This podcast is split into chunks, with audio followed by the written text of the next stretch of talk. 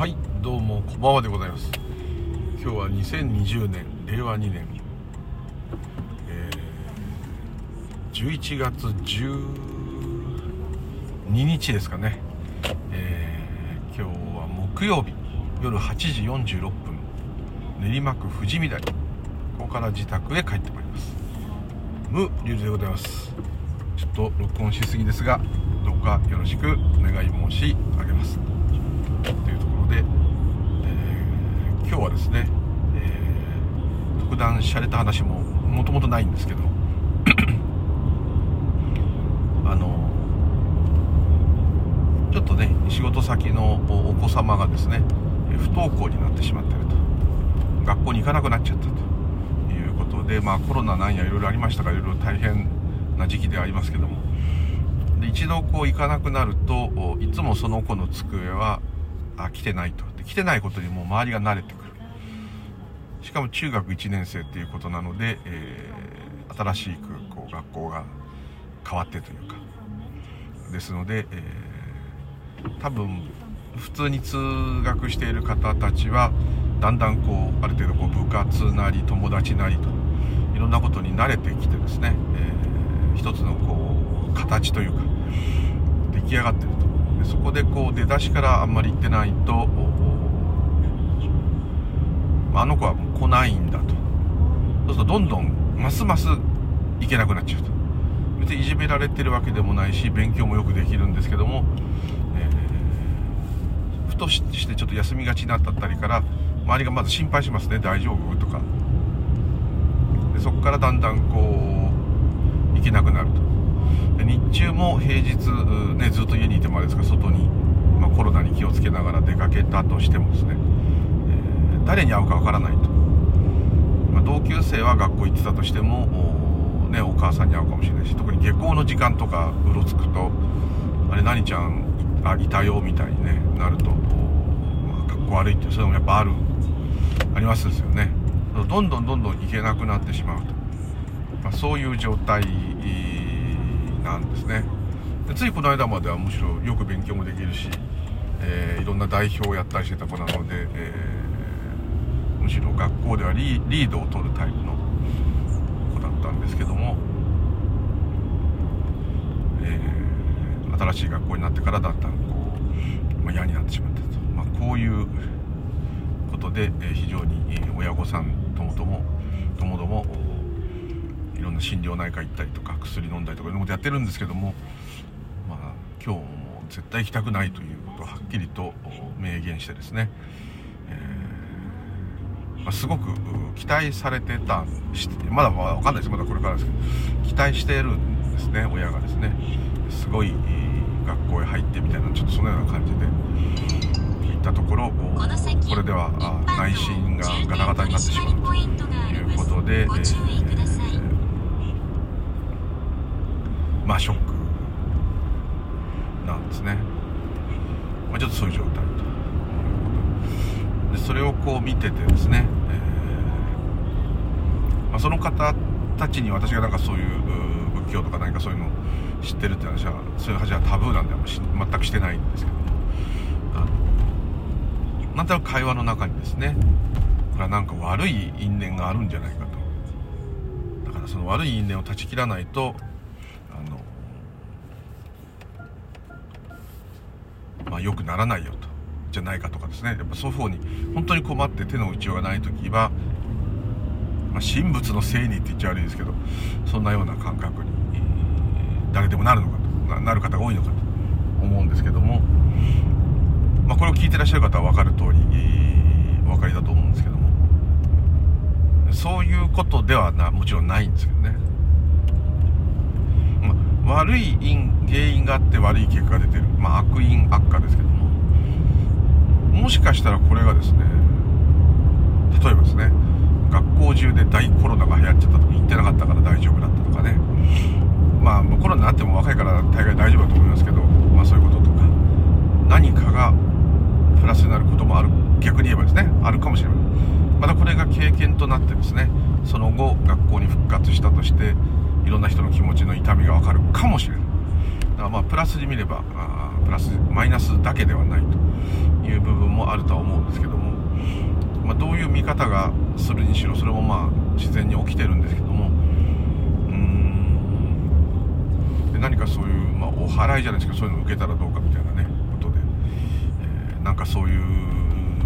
とこ知ってます？みたいなね。なんか親戚にお坊さん結構いるんでしょ？みたいな。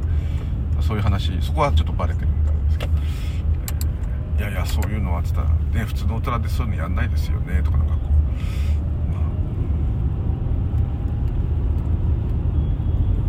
あ。ただまあそこで余計なですね変なことを言うことはなかなかちょっとできないので歯がゆいんですけど。そういうことではないと。ちょっと言いたいですね。ですからそういうことじゃなくてやっぱりこれはあ、まあ、いろんな作戦があると思うんでプロのそういう子たちを対応してるプロの話を聞いたり、まあ、薬もまあねいろんな薬いっぱい今日4種類ぐらい心療内科からもらってきてましたけど夜寝られないということで、えー、夜寝れない理由はねもうみんな分かってるんですね。早寝できればですね早く起きれちゃうんです。早く起きれちゃうと学校行けってなるわけです。嫌だから徹底的に寝ないでこの間も朝5時まで起きてたって言ったから。で当然起きれないですから、まあ、そういう作戦にだからもう絶対行きたくないからどうやったら行かないでいいかっていうことをその子は考えてると。ですね。だからまあ逆に行くんでまあ精神科医とかそういう方の言い方としてはやっぱりあの無理させるなと。行かないでいいよと。で親は味方なんだというふうにしなさいっていうまああの基本的なスタイルなんですけども心配すぎてですね、えー、親御さんとしてはそうはいかないと、え、ついこう声を荒げちゃったりどうしてもなっちゃうと。まあそういう。で勉強は家でずっとあの独学でやっててかなりもともと勉強できるせいもありますけどあの多分試験だけ受ければ、まあ、バッチリ普通の声でいいぐらいになると思うんですね。ですので、えー、試験もですね1人で、えー、別の部屋で内緒で受けさせてもらえるという手はずになっていて問題は朝起きていけるかどうか。なんでかというとその試験を受けてる時間を変更することができないんですね、まあ、当然そのそれはもう教育委員会とかで決まってるのか文部省で決まってるのか分かりませんけど文科省か決まってるのかもしれませんけどもあの、まあ、カンニングができちゃうとは言わないですけどもまああの試験は1人で受けてもいいけどもその内緒でねそっと来てそっと受けて帰るっていうのもいいんだけどもその試験の時間っていうのは同じ時間にスタートして終わらなければいけない、まあ、こういうことなんですね。まあ中1ですからね。まあどうだろうってちょっと思うんですけど。まあまああの高校受験、まあ、3年で一瞬ですから。まあいろいろ心配するのは分かるんですけど。それでまあなんでこうなっちゃったんだろうって考えるのは当然普通で。またあそれ対処するのに、まあ、お医者さんなりプロのそういうカウンセリングの方の意見を聞くっていうのはもう非常にまっとうなそれでいいと思うんですけどね。ただまあお祓いもですねあの特に心霊現象とかで困ってる人とか私もこの間半年ぐらい前か相談受けて私に相談したってしょうがないんですけど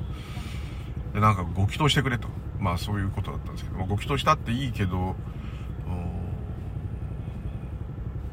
ねなんていうかただまあプラシーボ効果っていうかね風邪風邪ひいて風邪薬じゃなくて間違って胃薬飲んでもなんか効いたような気がするとかそういうのもありますしお祓いしたことでなんか一つのね区切りになると。いうんであればそういう意味であればいいんですけどね。そこからのめり込んでってそっちばかしになっちゃうとまたへんてこりになっちゃうんですけどこれは非常にやっぱスピリチュアル、まあ、宗教でもそうですけど似てて、まあ、問題が起きるのが一つででもこれは手の打ちようがないってなった時にそういうものに目覚めるっていうのは一つのチャンスではあるんですけども。でもそっちで解決できた方がまあ楽っていうんですかね、まあ、変な意味での悪い意味でのっていうかですね他力本願という本当の他力本願ってすごいですかね。本当の他力本願だったら学校に行かなかろうがなかろうがそんなものも全部他力本願なのかあの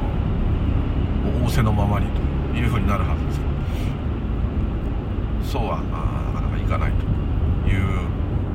まあ、自我と自我のぶつかり合いをまさにこう見るものですから本当にやっぱりこう苦快と言ってはいけないですけど学校ちゃんと行ってる子は行ってる子でまたいろんなね問題や悩みあると思いますからあの大変なんですね。で自分は中学は本当に楽しかったのでむしろ夏休みが前も言いましたけど夏休みが嫌いっていうぐらいのお休みが嫌いっていうぐらいのですね。早く月曜日にならないかな。もう今のあの社会人になってから考えられない 感じだったんですけども。あのでまた全てやっぱ親とべったりなんですね。で親しかまあ頼るものがないのはまあしょうがないんですけども。僕はもう本当に、えー、親がうるさくて嫌なんで、ま、うるさいんです。そのうちもすごく教育のうちなんでうるさいんですけど。もう僕はもう1秒でもこの人たちから離れてたいということばっかし考えたんで部屋に逃げ込んだり友達と遊んだりまああのいろんな趣味がありましたからねそういうのをやったりしてたんですけど全然そういうの抜きにひたすら親ともう日中もずっと一緒にいると。お母さんとかお母さんですね。もうぴったりですね。だからうーんってちょっとうーんっていうかただまあよくねあの子供は自分のものじゃない持ち物じゃないんだってよく言う教えがある通りですね。特に仏教ではそれは強く言いますけどもあの別の自己だと別の自我なんだという言い方しますけどもある意味そこは全体性がどうのとかそういうことじゃなくてですね。でこうそれはもう親が子に対する執着なんだというまあ、まあ、分身っていうかですね。自分が死んだ後も残る残す何かそういう。これもまあこれを聞いてらっしゃる方であればそれは変だねって思うと思うんですけども前も言いました通りそのねあの原っぱの草といや森の木と同じで、えー全部が同じことですからもう極論で言えばそんなふうにはできないそんなふうにできないですけどもあのそこらに落ちてるものもですね他人の子供もまあ他人他人って言い方も人じゃなくてもいいんですけど何でももう自分の子もま同じなんですね。だから愛すんであれば全部同じ愛なんですけども。まあそうはできないですね。自我から見れば自我が自我を愛しますからどうしようもないんですけども。そんな面倒くさいこと言っても通じるというかそういうことじゃないし自分もそこは通常では無理ですので。あれですけども。なんとなくこうなるほどっていうちょっとこう昔であればそれはただ単にそれは大問題だというだけだったんですけどどっかでまあ不謹慎ではないまあ不謹慎なんでしょうかね普通でなんでしょうけどそそれがどうしたってことはないですけどねえー死んじゃうわけでもないし大病をしてなんか苦しんでるわけでもなければまあまあまあねしかもまだ若いし。だからどうもうんいい学校に行くっていうのはもちろんいいですよ。行けた方が行けんなら行った方がいいですよ。ちゃんと勉強したいんであればそういういい先生がいるとこ行った方がいいかもしれませんし。あとまああのそういういいか悪いか分かんないですけどね、自分なんかもう全然ダメだったですからですけど。レベルの高い方たちある意味こう努力家の人たちがいっぱい、まあ、頭のいい人たちって言い方でもいいんですけど、ね、が集まってらっしゃるところは、まあ、より競争もさらに厳しいとは思いますけどもこ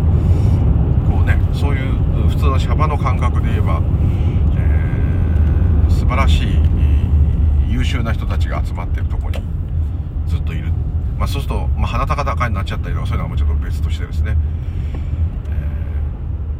えー、例えば東大出たってですね官僚になって全員東大東大とか、まあ、そんなような学校ばっかしの人の中行って頭がいいって言われた人たちだけが集まって競争するわけですからすごい大変ですよね。それはもう人間の限界に挑戦してるとまでは言わないですけど外国の大学のすごいとこ行こうがですねもうだってそういう野心のある方たちが集まってるわけですからそれはものすごいバトル本当のバトルですね。普通の学校で東大行けばねあいつはすげえっていうふうにこうなるし周り親戚もすごいすごいってこうなるんですけどそればっかしのとこ行っちゃうとですね本当にあのそれが当たり前ですから本当いつまでも戦いが終わんないっていうかね。もうちょっと想像するだけで私は恐ろしい世界ですけども、まあ、関係ないので本当に、えー、よかったなって言っちゃ失礼だと、まあ、そう思っちゃうんで別にそれはそれでいいんですけど。あのまあお母さんにまあそのこと言えないですけど見てると子供が幸せだと感じる瞬間が多くなればいいんじゃないのっていうこれあくまでシャワー目線ですよこれシャワー目線。そのように感じるんですけどもまあ子供だからまだね中1ですからその本当にどれが幸せかなんて分かんないんだからと世の中も分かってないんだからってそれももちろんそういうとこあるんですけども。幸せだって思うのはまあどのポイントなのか分かんないですけどももう暗示がかけてあるっていうか一流でいないと幸せになれないっていうふうにですね、えー、こう何と言ったらいいのかな。洗脳しちゃって育っちゃってますからまあそれはそれそれで別に悪くはないんですけどもそれも起きてきたことなんでどうしようもないんですけどなんとなく子供がすごく偉くなるっていうところを狙っているんであって子供が幸せだっていうちょっと違うんじゃないかなっていうこう感じがしたんですね。で何かの話に私のこう知り合いで幸せになったってなってる見える人っていますって何かの話で今日聞かれてですね、まあ、1人はあの鉄道学校行ってですね。もともとてっちゃんだったんですけどもそれで本当に運転士になってですね今もすごく私とあんま年変わらないで偉くなっちゃってですね液晶も全部終わってですね電車の運行のあれを作る人ぐらいまで上がっちゃってなんかすごい制服着てですね偉い人になっちゃったんですね。でもその運転士やってる頃よくあって本当にね転職に就いたみたいな感じでやってみたら現実とそれが違うとかいうこともなくなかったようでですね非常に楽しいと。でその方前昔あの線路の近くに家があった時あったんですけどその時にまあ、東横線なんですけど東横線その人が運転する時間聞いて、まあ、携帯でかかってきて今からそこの駅を今日急行乗ってるから通過するから通過する時ベランダに出ててとかベランダにわーってその電車に向かって手振ったらパンパンパンって鳴らしてくれたんですよね。それ面白かったんですけどまあ本当にですねいまだにてっちゃんのいろんなウェブサイトで、えー、いろんなところのメンバーになって、まあ、本当にね元運転手ですから、え、本物のてっちゃんですからてっちゃんたちの人からも羨望厚くですねすごく楽しく過ごされてるんですけども。だからまあそれだってちゃんと勉強しないともちろんあれだしセンスとかいろんなものもあるしきちっとすごく努力しなきゃいけないと思うんですけれども。まあそれはそれで、えー、幸せそうに見えたって言ったらそういったお母さんがですねあ幸せかってことかっていうか、あ、じゃあ何成功したってことですかって言うから、そうそうっていうか、あ、成功した人？って言って、そしたらまあ、まあ、あんまり言った人ですけど、まあ、もともとすごく、あんまり、あの、お金持ちはないお宅で、しかもすごく、地方の離島育ちだったんですけども、ここは嫌だっていうんで、すごい頑張って、全部、あの、何でしたっけ、あの、大学ただできるやつ何でしたっけ、えっと、と、奨学金を全部取って、親からお金もらわずバイトしながらしかも奨学金で大学出てさらに、えー、アメリカの大学に渡って大学院で博士取って MBA も取得して帰ってきて今あの有名なコカ・コーラに勤めてですね。コカ・コーラでもその日本コカ・コーラボトリングではなくって正しい方名前間違えてるかもしれませんけどじなくてその本体の方です。だからもう社長とか支店長とか全部外人です。だから社内は英語で喋るんですね。でスペイン語もその方できるんで、まあ、何カ国か使ってメールも日本語で打つことはほぼないと。そういうすごい状態でものすごい収入なんです。これもう外資系のそういうとこにねお勤めの方ご存知かと思うんですけど考えられない年収。普通会社員でこういう年収はないと。スポーツ選手の年俸のような感じですね。奥奥に行く人もいます。奥には行ってるかどうかわかんないですけど、まあ、そんなレベル、まあ、そういう方もいますですからそれはすごいってこう、褒めたんですけどでもそれはやっぱ肩書きのところに行ってるなっていうところで幸せの度合いからしたら私は運転手さんの方がはるかに幸せに見えます。なぜならそのコカ・コーラの方はすごいんですけどもめちゃくちゃ大変なんです仕事が。私とどっかでたまに話そうっつって、まあ、その人も犬好きなんで犬の話で犬連れてカフェとかで話しててもですねもうごめんねごめんねって言いながらスマホ打ったりモバイルのパソコン打ったり最近あの iPad みたいなの使ってますけどそれも英語やスペイン語でも時差があるから今打たないととか言ってなんかもうすごい大変ですよ。もう毎回ヨレヨレ。どっか旅行行った時ももうなんかヨレヨレいつも会うとヨレヨレなんです。でもこれ止められないんだよ。成績が下がったり自分の申告した内容の仕事を達成しない時は年俸が下がる完全に野球の選手と同じです。ですからもう本当にもう優秀な人出てきたらいつ捨てられるか分かんないから年取ってだんだん頭が切れなくなってくるから若いすごい人に勝てないから、ね、いつお払い箱になるか分かんないからこのあとどっか働ける場所探さないとなんていうぐらい。ですねまあそれ働かなくていいぐらいもう稼いじゃってるんですけども。でもまあすごいです。好き好きかどうかわかんないですけどやめたいって言ってましたけどね。だからまあその奥さんが言うにはそのあ幸せの度合いじゃないやみたいな。じゃあどの度合いなんですかっていうねちょっとね。ちょっと全然スピリチュアルと関係ないんですけど。それがうまくいかなかったらじゃあ因縁切りをするためになんか因縁切りしてくれるお寺や神社に行けばいいんじゃないかと。因縁なんて切れませんだってもう因縁でできてる。原因と結果でできてるって言ってもいいいいですから。全部これはあの何ていうんですかね。縁起ですから。ですからでももし因縁切りした結果何か不思議なさっぱり感が湧いてその後スムーズにいったってことももちろんあり得るわけです。ですから否定はできないのであでもそういうのが一つのねプラシーボ効果になるんだったら言ってもいいんじゃないですかってこう言ったんですね。どっか知らないというかそういうのやるお寺も知ってるけどなんか紹介すると面倒くさいからまあちょっとすいませんけどネットかなんかで調べた方がいいかもしれないですよ。法外な値段取るとことか怪しいとかやめた方がいいと。2つぐらい東京でもそういうことやるお寺知ってるんですけどもそれはやってるお坊さんが私は少し信頼できるからなんです。知ってる方の知ってる方なんですけども。あのどっちかっていうと、まあ、不登校児とかそういうの集めて集めてっていうか読んでいろいろこうご祈祷するんですけども、まあ、全部方便ですと。ね。前話したかもしれないですけどそのまあ亡くなっちゃったんですけどすごい真言宗の大アジャリがいてですね、えー、あの国蔵愚問時報とか全部やられた方ですけどその大伝統官庁大アジャリっていうのがらっしゃる。でその方があ、まあ、小田さんって言うんですけど織田無道じゃないですよ。あの霊媒じゃないですよ。それは違いますよ。あれは一応禅宗の人。霊媒じゃないです。そのテレビなんか出る人じゃないですけども、まあ、亡くなっちゃったねは亡くなっちゃったんですけどその方があのなんか蛇がこれちょっとねそれか不登校児と違うんですけど蛇が取り付いたって言ってもう学校も何も行かないで引きこもっているもうあれ高校生だった。私たまたまその時お寺でその人にちょっと作法を習っていて、起業中だったんですね。あ起業っていうのはあの、まあ、修行中と。その時に、えー、本当初期の頃ですね。の時にあのー、そういう子が来たからびっくりして。本当にね蛇蛇が取り付いた。で結局理由としては蛇なんか悪いものがついたんじゃないって家族が言ったせいでその子は本当にそう思い込んだんですね。僕にはなんか悪いものがついてるんだと。だから学校に行けないんだと。蛇だとある霊媒が言っちゃったわけです。そしたらその子急にそこから蛇になったんですね。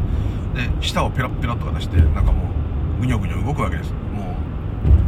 う肘とか膝がタコになってる感じだったんですね。なんかあのバレーボールの膝当てみたいにつけてましたけども。なんかそういう状態の子がいて本当にこうテレビで見るような心霊現象かななんてそういうこと何も分かってないですからビビってこう見てたらそのアジャリさん降りてきてですね。アジャリさんが「おおなんだヘビか」とそれでも全然目も合わせないでなんかヘビなんですね。でその子でお母さんなんかもうやつれちゃってる感じで。お父さんは結構きちっとしてましたけどなんとかしてくださいみたいな。それで「ヘビになったんだ立派だな」っつって「えー、下舌はもペロペロヘビみたいにやるんだと。これ本当のヘビだなとか言ってねまあ褒めるっていうかですね。からかうっていうか。そういうことしたんですね。これどうするのかなと思ったら頭をポンとですね手で手のひらでガッとその子押さえてちょっとじっとせえとそういう時はきっちり言うこと聞くんですね不思議なことにそれでちょっとじっとせえっつってですねでこうまあいろんな信号を捉えたりなんか起き上げたりみたいなのをするんですねほんで、そしたらその子ちょっと落ち着いたんですね。まあ怖かったっていうのもあるかもしれないですけど。ほんで、お父さんお母さんにちょっと出てってくださいみたいになって。で、我々は出てけって言われなかったで、まあ、その同じ部屋の、まあ違う、ちょっと離れたところにいましたけど。そしたら、あの、なんかね、仏様の力でどのとか、お前はなんとかとか、なんかそういうの、お祓いみたいなするのかなとか全然違ってですね。大変だったなと。お前大変だったんだろうと。だからもうね蛇の真似はやめろと言ったんですねでそしそしたらその子はなんかちょっとこう驚いたような顔になってですねでもう蛇やんなくていいぞと。な辛かったんだなと。頭をポンポンポンって叩いてでリンをバーンとか鳴らしてですね鐘ですね。鳴らしてでお数珠かなんかで頭をこう不動くくりって結び方したお数珠で頭をポンポンポンともう蛇になるなと大丈夫だと無理すんなとゆっくりせえと。で本当はその子供は自分が暗示かかって蛇のつもりで本当に蛇になってたとは思うんですけども我に返るっていうかですかね。その自分で自分をしがみ縛りつけていたあそのまさに蛇ですね。それを解き放たれたというか素の自分でいていいと。そしたらその子急にね号泣したんですね。ほんでその後もう俺すごいなと思って行ったらうちらに対してそのアジャリさんが「あのいやあれは別に何の特殊な能力なんか使ってないんだよ」と。何もそんなあの唱えたの適当だと。確かに唱えてる内容がどうあどうかなっていうのはありましたけど。いいんだよ。すごい多分辛いんだよ。なんだか分かんないんだけど理由分かんないけどすっげえ辛いんだあの子はと。だから全部分かってんだよと。親御さんの方がその蛇の蛇だって狂って蛇のせいにすることによって、まあ、逃げてるうちに子供は今度はまあ親の期待に応えたいんだろうなっつって蛇になったんだ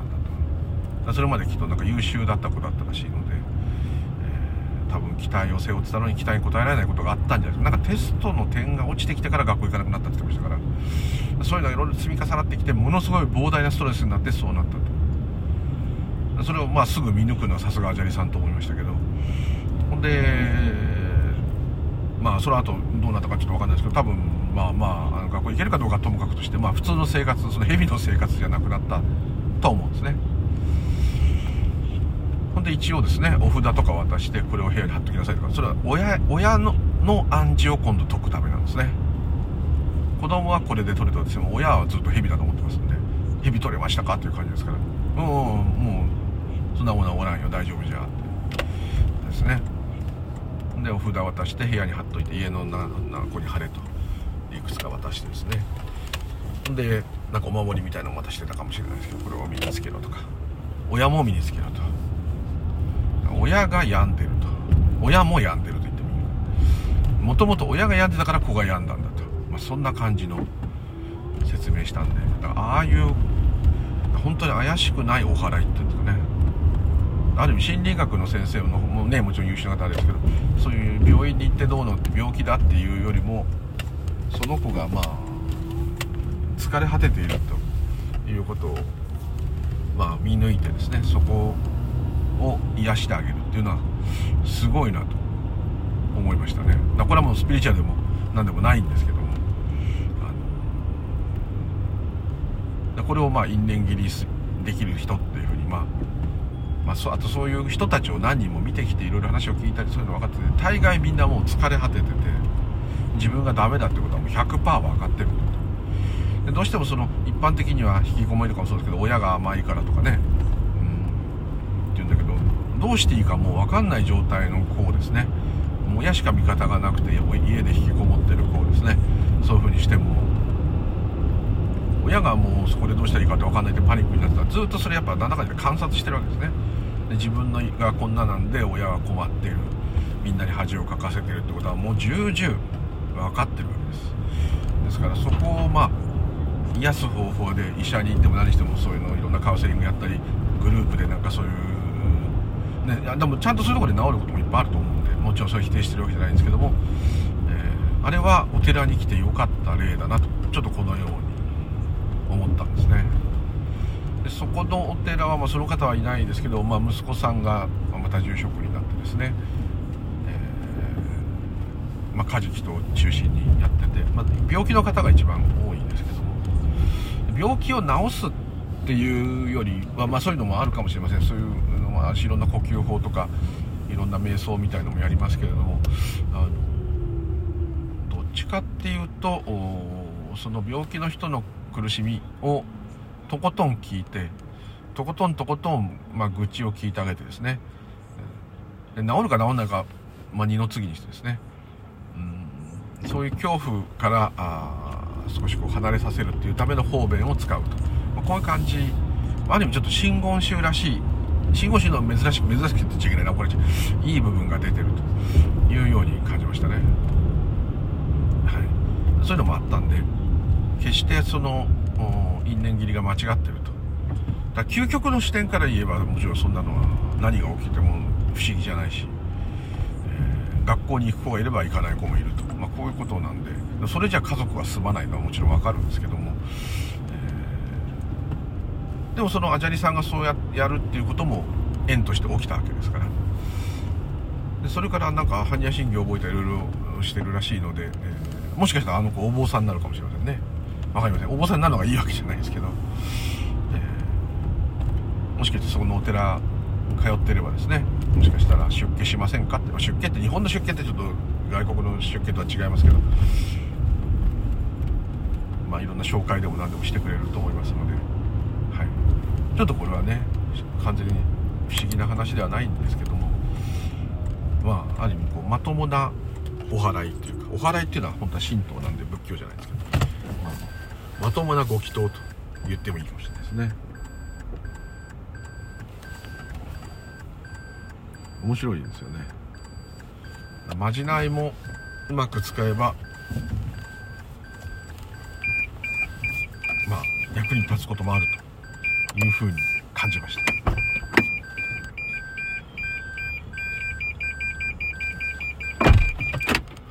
というところで家に着いちゃいました。はい。まあ、今日はちょっと全く違う話でしたけど、えー、そのなんか究極的な話だけじゃなくてもですね、えー、結構面白い面白いというかちょっとこういいなっていうこともあるんだということを今日そのいろんなお家の体験からもう今まさに仕事してた先でそうだったんですけど、えー、ちょっと感じました。まあ、仏教が宗教としてのいい部分が出たと。ちょっとそんなような。ちょっとブッダの悟りとかそういうのとは違いますけども、ね、本来のお寺の役目を果たしてるなってちょっと思ったんで、思い出したんで、はい。どうしてもって言ったら、まあもしかしたら紹介できなくはないけど、紹介するとめんどくさい。何年ぶりだよなんて言われちゃったりして、ね、まあ、中にちょっと一人若い、若く、もうあの人も若くないから40代の方がいてですね、知り、あの、その人も僧侶ですけど、その人が副住職やってるかな？ぐらいになってると思うんですけど、その方なんかですね、多分、私のことを覚えてくれてると思うので、ああ、これはこれはとか、なんかそんな感じになっちゃうと、なんか熱く音で立てまつらなければならないので、ちょっとどうかな、あるんですけども、まあ、そんなような、ちょっといつもと違った思考の話になりましたが、話してみたくなりました。今日はどうもありがとうございました。またよろしくお願いいたします。ムーリュウリュでございました。どうも失礼いたします。ありがとうございます。